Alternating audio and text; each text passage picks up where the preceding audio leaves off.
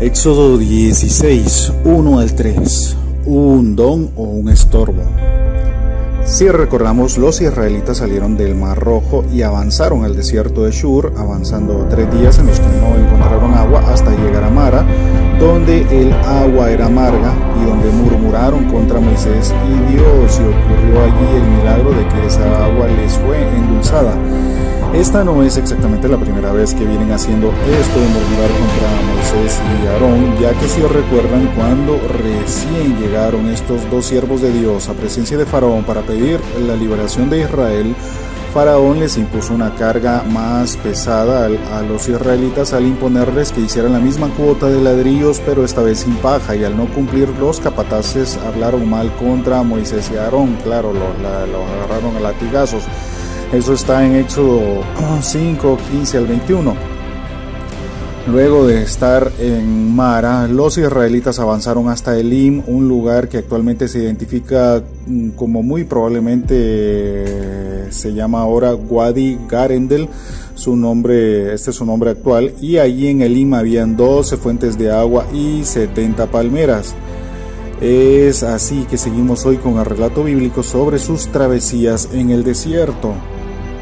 Dice verso 1, partió luego de Elim toda la congregación de los hijos de Israel y vino al desierto de Sin, que está entre Elim y Sinaí, a los 15 días del segundo mes después que salieron de la tierra de Egipto. Éxodo 16.1. El texto dice que llegaron al desierto de Sin, avanzando hacia el sureste desde el desierto de Shur. En números 33.12 se designa que este lugar donde se van a parar lo llama como Dofka este sitio antiguo también hoy en día está identificado como Debet Er Rale, al suroeste del monte Sinaí. Eh, el texto dice que llegaron a los 15 días del segundo mes de su salida de Egipto y si arrancaron el 15 de Nisan o Aviv y llegaron a este sitio a los 15, al, día 15 del segundo mes, entonces ya llevan viajando un mes por el desierto. Y la verdad que sí, van lentos porque van haciendo estaciones y puede que se queden su buen rato en cada una de ellas, además de que moverse con tanta gente a la vez, con niños y ganado y ancianos, seguramente el viaje era bastante lento de la marcha. Eh, dice versos 2 y 3. Y toda la congregación de los hijos de Israel murmuró contra Moisés y Aarón en el desierto. Y les decían los hijos de Israel, ojalá hubiéramos muerto por mano de Jehová en la tierra de Egipto, cuando nos sentábamos en las ollas de carne, cuando comíamos pan hasta saciarnos, pues nos habéis sacado a este desierto para matar de hambre a toda esta multitud. Éxodo 16, 2 al 3.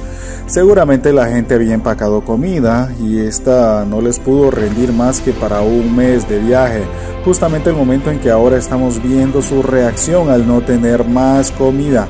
Y ante cualquier adversidad, el pueblo escogido de Dios hace lo que mejor sabe hacer quejarse, murmurar contra sus líderes, quejarse de Dios, renegar de lo que Dios ha dispuesto en su camino. Debo aquí hacer la observación que cualquier parecido con la iglesia de Cristo actualmente es mera coincidencia, no se vaya a sentir ofendido o agredido. en el lapso de un mes de camino por el desierto ya van dos veces con esta en que el pueblo de Israel se está quejando de su miserable situación y como es la costumbre ya desde esos primeros tiempos se ponen a señalar culpables y da la casualidad que siempre les resulta bien fácil a dónde apuntar con el dedo. Todos como que tenían imanes en el dedo que siempre apuntaban a Moisés y a Aarón y por ende también apuntaban hacia arriba, señalando a Dios como culpable por su desgracia. Ellos habían visto de primera mano todas las maravillas que su Dios había hecho en Egipto y en el camino hasta ahora. Sabían que su Dios era poderoso, los, lo habían visto con sus propios ojos, lo habían experimentado en vivo y a todo color, pero como que ese conocimiento de Dios no les terminaba de entrar por sus mentes y corazones y más en estos momentos de dificultad como que sus sentidos, ojos y oídos estaban desconectados de su mente y espíritu, justamente como muchos de nuestros políticos y gobernantes, en, mi parecer, pero ese ya es un tip de política. Eh, justo como nos pasa a nosotros también, no solo a los políticos. Justo como nos pasa a nosotros, los hijos de Dios, escuchando desde hace tiempo la palabra y las promesas de Dios que hay en la Biblia para sus hijos y diciendo a menudo que sí creemos en Dios, pero al momento de la dificultad y la prueba se nos olvidó todo lo que supuestamente sabemos de hace tiempo y ya y de memoria y muchos comenzamos a dar manotadas de ahogado cuando vienen las dificultades, así como Pedro al comenzar a hundirse en el agua y otros a renegar de la situación en que Dios nos ha puesto en ese momento, cuando muchas veces son hoyos o trampas que nosotros mismos nos hemos cavado para nuestra propia ruina. Sin embargo, nuestro olvido e incredulidad no le resta nada de poder, ni omnipresencia, ni omnipotencia a Dios. Él siempre ha estado ahí pendiente de nosotros, de lo que nos pasa. Lo que pasa es que con nuestra incredulidad no podemos ser buenos canales para mostrar las maravillas que Dios puede hacer por medio de nuestras vidas. Con nuestra incredulidad no glorificamos a Dios cuando Él viene y hace lo suyo, y más bien como que solo nos ponemos en vergüenza ante Dios, si es que tenemos algo de vergüenza, claro. Si recuerdan el texto en que el Señor eh, no pudo hacer muchos milagros en una región por la misma incredulidad de esa gente, y es lamentable que Jesús, el mismo Hijo de Dios, estaba disponible para hacer maravillas en ellos, pero con su incredulidad no permitieron que Dios hiciera esos milagros en sus vidas. Dice Mateo 13, 53 al 58. Y aconteció que cuando terminó Jesús estas parábolas, se fue de allí y venido a su tierra, les enseñaba en la sinagoga de ellos, de tal manera que se maravillaban y decían, ¿de dónde tiene este tanta sabiduría y estos milagros? ¿No es este el hijo del carpintero? ¿No se llama su madre María y sus hermanos Jacobo, José, Simón y Judas? ¿No estaba, no están todas sus hermanas con nosotros? ¿De dónde pues tiene toda este todas estas cosas? Y se escandalizaban de él, pero Jesús les dijo, no hay profeta sin honra sino en su propia tierra y en su casa. Verso 58, verso clave.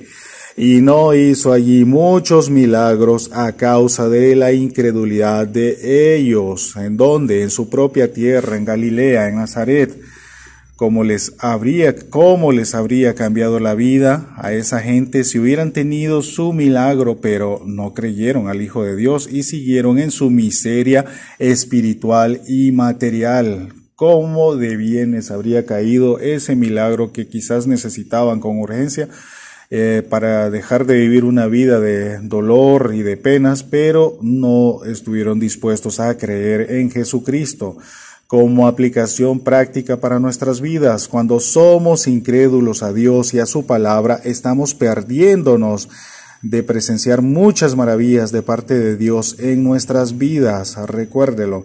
Y no me refiero a la farsa que normalmente se ve en los shows eh, con nombre de iglesias que vemos en la tele, que el aceite santo de la unción, que la escarcha milagrosa, que muchos milagros mentirosos. No me refiero a, no me refiero a este mal llamado tipo de milagros, sino a que Dios obre en su vida, en mi vida, y que de verdad sea usted consciente que hay cosas que no podrían haber pasado si Dios no hubiera intervenido en ello.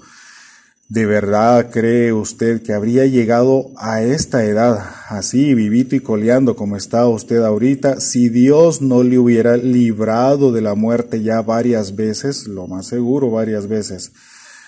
Al pueblo de Israel, que ahora está murmurando contra Dios porque no tienen comida, no los impulsaba el deseo ardiente de llevar sus problemas a Dios en oración con actitud humilde, pretendiendo saber cuál era el propósito de Dios en esto que estaban pasando. No, ellos instintivamente, como cualquier animalito, actúan carnalmente y comienzan cada vez a quejarse como niños consentidos de lo mal que lo pasan o los maltratan en este áspero desierto en que están pasando tantas penas y que mejor le estaban pasando en Egipto. ¿Qué con la murmuración? ¿Es un don o es un estorbo? ¿Es un don o es un estorbo? Como anuncio, por si no lo sabía aún, si no estaba enterado, la murmuración no es parte del fruto del Espíritu Santo en el creyente. No figura, no lo dice ahí en, la Biblia, no dice amor, gozo, paz, murmuración, templanza, nada que ver. eh, no es parte del fruto del Espíritu Santo, tampoco figura en la lista de dones espirituales dados para beneficio del cuerpo de Cristo. Con eso no se edifica la iglesia, más bien se destruye. Es más, en toda la Biblia la murmuración es enumerada como pecado, como producto de una vida carnal y no espiritual. Cuando usted está murmurando, no está haciendo ningún bien a nadie, ni siquiera a usted mismo. Pero, ¿qué es el acto de la murmuración? Las definiciones sacadas del diccionario dice que es un comentario desfavorable que se hace de una persona que no está presente, tratando de que ésta no se entere y con la finalidad de hacerle daño o de molestarla. Algunos sinónimos de murmuración, según el diccionario, son habladuría, comadreo, rumor, chisme. De los israelitas, dice el Nuevo Testamento en 1 de Corintios 1.10, ni murmuréis como algunos de ellos, algunos de ellos murmuraron y murieron por el destructor. Y también dice Filipenses 2, 14 y 15, haced todo sin murmuraciones y contiendas para que seáis irreprensibles y sencillos, hijos de Dios sin macha en medio de una generación maligna y perversa, en medio de la cual resplandecéis como luminares en el mundo. Y es curioso ver cómo los israelitas olvidan tan rápidamente toda la aflicción que han pasado por años en Egipto y las maravillas que Dios ha hecho para poder librarlos de su esclavitud con su mano poderosa. Ahora ven que a pesar de ser libres es mejor estar en Egipto como esclavos que en este desierto que están pasando ahora, aunque están libres, aunque están bajo la protección de Dios, prefieren estar en Egipto.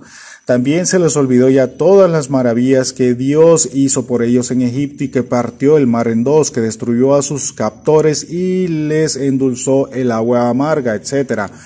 Ahora dicen que mejor Jehová los hubiera hecho morir en Egipto, que los hubiera asesinado en medio de las plagas de Egipto, o que simplemente hubieran caído muertos todos los israelitas en el mismo instante, en vez de sacarlos de ahí, del país de las maravillas, Egipto, a llevarlos a morir en ese desierto que nada había. Así eran de agradecidos los israelitas. Como dije ya anteriormente, cualquier parecido con la iglesia actual es mera coincidencia. Este recuerdo distorsionado de la realidad, en que ellos dicen que comían en abundancia y de gratis, muestra su amnesia espiritual y se olvidan de la opresión y las aflicciones que los egipcios les hacían pasar. Dicen que la comida en Egipto lo más, bueno, eh, que era que comían en abundancia, pero la comida en Egipto lo más probable es que era racionada y tampoco podemos suponer que era de la mejor calidad. Ellos hablan de olla, de carne, ¿verdad? que ellos se servían al gusto y el pan también. No había, lo más seguro es que no había un chef certificado esperando con un buffet a su elección eh, diciéndole a los israelitas, a ver, ¿qué quiere comer los señoritos hoy? Nada que ver. Y no, definitivamente la supuesta abundancia de comida tampoco era gratis, ya que los judíos les tocó trabajar duramente en la edificación de a saber cuántos monumentos y pirámides. Si no solo recuerden que fueron que fueron obligados a construir dos ciudades de almacenaje, Pitón y Ramesés. Éxodo 1.11 dice, y entonces eh, pusieron sobre ellos comisarios de tributos que los molestasen con sus cargas y edificaron para Faraón las ciudades de almacenaje, Pitón y Ramesés. Y los latigazos, ¿verdad? Recuerden también los latigazos. Los latigazos que a, diario recibía tampoco he de suponer que eran latigazo, látigo de rosas solo para bajarles el estrés del trabajo con este novedoso tratamiento spa, carísimo el tratamiento, por cierto. Así se comporta el que dice ser creyente en Cristo, pero pasa deseando las algarrobas del pasado, en el pecado, en el mundo sin Cristo, que pasa deseando las borracheras, las fiestas y el desenfreno de una vida desperdiciada, de una vida sin Dios. Nuestro Señor Jesucristo dijo a este respecto que ninguno que poniendo su mano en el arado y mira hacia atrás es apto para el reino del cielo. Lucas 9:62. A muchos se les olvida que en el mundo estaban esclavizados por el pecado, muchos por el alcoholismo u otras adicciones que no les permitían ser gente productiva en lo más mínimo y si no tenían este tipo de adicciones, sí estaban esclavizados a hábitos insanos e improductivos. Otra cosa que normalmente se deja de lado es que con Cristo tenemos esperanza de un futuro mejor. y tenemos además un propósito de vida mientras estemos en este mundo. La gente esclavizada en el pecado no tienen un propósito de vida y si lo tuvieran es solo un sueño, una ilusión, eh, porque la misma esclavitud de su pecado no les permite hacer nada bueno, nada productivo, son incapaces y ellos dicen que son libres de hacer lo que quieren, pero realmente son esclavos del pecado. Pregúntele a un alcohólico si se puede, si si puede prosperar, no puede. Todo lo derrocha en su esclavitud al pecado. Eh, pregúntele a un drogadicto, pregúntenle a un homosexual también, si pueden ser gente realmente productiva, hacer cosas realmente productivas que, que, que sirvan a la sociedad. No pueden porque son adictos a su pecado. Hay aún quien insiste que tiene propósito de vida sin contar a Dios en él. Entonces es un propósito de vida egoísta que no encaja con los planes e intereses de, que Dios tiene. Eh, lo normal es que el que está hundido en el fango del pecado solo vive para el aquí y el ahora. Su mente es incapaz de ver hacia el futuro, de ver a algo mejor, porque en su condición no hay futuro. Esto hasta que Cristo viene y nos saca de la porquería del pecado, de la inmundicia del pecado y nos limpia, nos perdona de nuestros pecados y así es que podemos tener esperanza de un futuro glorioso en compañía de Jesucristo. Cuando desde antes de la fundación del mundo Dios supo lo que iba a pasar con la humanidad, nuestro Señor no se puso inmediatamente a murmurar contra nosotros, que teníamos bien merecido nuestra condenación eterna por ser tan pecadores. No, Él no hizo eso, más bien inmediatamente trazaron el plan de salvación eterna del que del que quisiera recibir ese regalo de salvación cuando cualquiera entregara su confianza y su vida al señorío de Cristo. La pregunta final es, ¿ya ha entregado usted su vida a Él? ¿Ya ha entregado usted su vida a Cristo?